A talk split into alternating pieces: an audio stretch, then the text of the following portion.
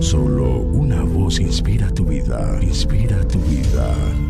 Una voz de los cielos, con el pastor Juan Carlos Mayorga. Bienvenidos. En esto conocerán todos que sois mis discípulos si tuviereis amor los unos con los otros. Juan 13, 35.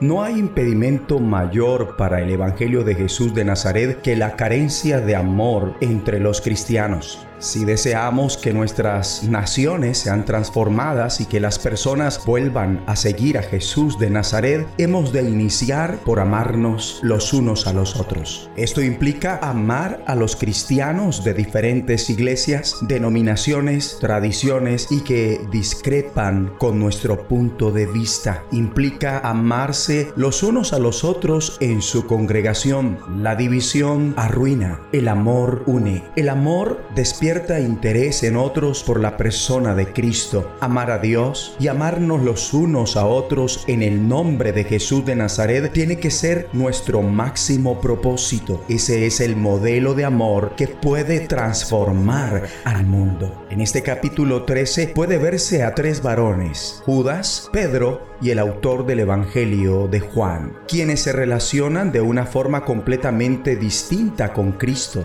Ellos nos personifican a cada uno de nosotros en distintas ocasiones de nuestra vida. El causante de este Evangelio, Juan, comprendía el amor de Cristo de una manera muy íntima. De los discípulos fue el amigo más unido a Jesús de Nazaret. Él fue quien estaba recostado a su lado. En este Evangelio, Juan se retrata a sí mismo hasta cuatro veces como el discípulo a quien Jesús amaba. Aquí, en la cruz, en la tumba vacía y con Jesús resucitado. Él nos muestra que somos llamados a estar en comunión íntima con Cristo. El Evangelio de Juan y sus cartas afirman sobre el amor con motivo de esta comprobación íntima del amor de Cristo. Él toma nota de cómo Jesús de Nazaret les comunica a sus discípulos, este mandamiento nuevo les doy, que se amen los unos a los otros, así como yo los he amado también a ustedes, deben amarse los unos a los otros. De esta manera todos sabrán que son mis discípulos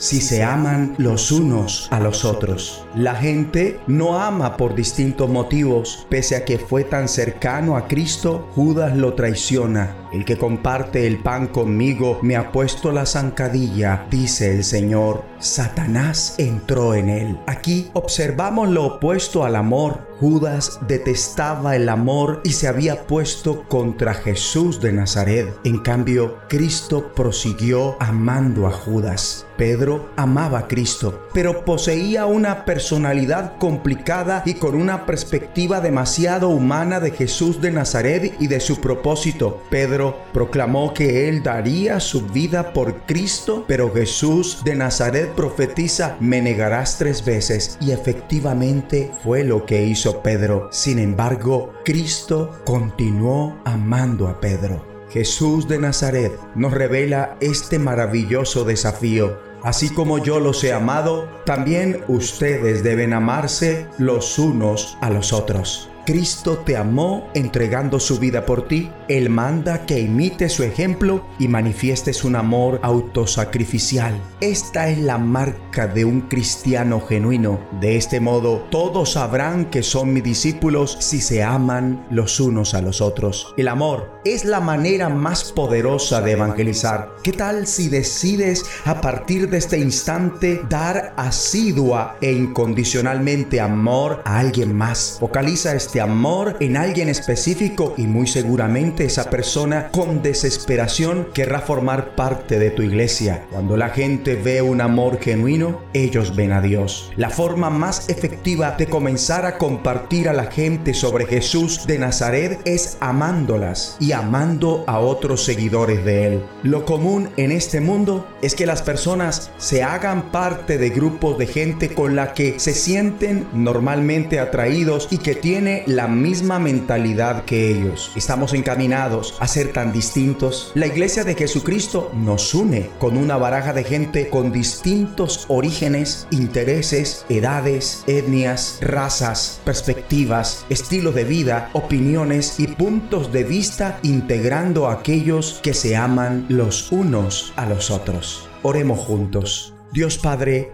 ayúdanos a amarnos los unos a los otros como nos has amado en Cristo. Ruego para que podamos experimentar un amor renovado entre los cristianos de todas las iglesias, denominaciones y tradiciones en la iglesia local, nacional y mundial. Que la humanidad sea transformada por nuestro amor. En el nombre de Jesucristo.